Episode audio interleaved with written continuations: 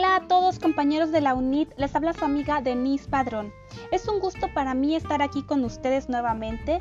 El día de hoy les voy a presentar un tema muy importante titulado Competencias para la gestión educativa. Comencemos conociendo estos dos conceptos. Competencia, que es el conjunto de conocimientos, habilidades y actitudes que se tienen que integrar para hacer una tarea específica y gestión educativa, que de acuerdo con la UNESCO es un saber capaz de ligar conocimientos, acción ética y administración en procesos que llevan al mejoramiento continuo de las prácticas educativas, explotando al máximo todas las posibilidades de innovación y creatividad. De esta forma, unificando los conceptos, las competencias para la gestión educativa son el resultado de la adecuación de las capacidades, conocimientos, actitudes y habilidades utilizadas eficazmente en el mejoramiento continuo de las instituciones. Existen cuatro competencias básicas para la gestión educativa que son, número uno, la comunicación.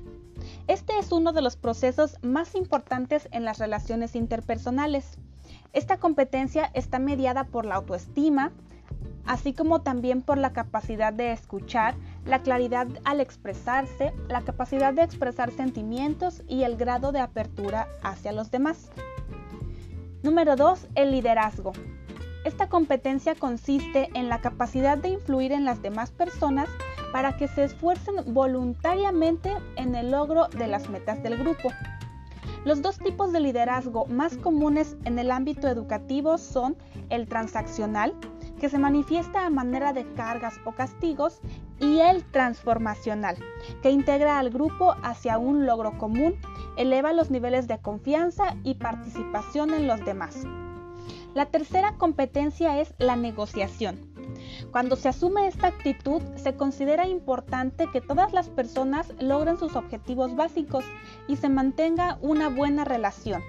Debe evitarse actitudes autoritarias y propiciar siempre un ambiente de convivencia y participación.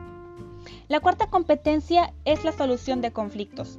Es importante ser consciente que siempre habrá conflicto dentro de las instituciones, pero también habrá la manera de poder solucionarlos.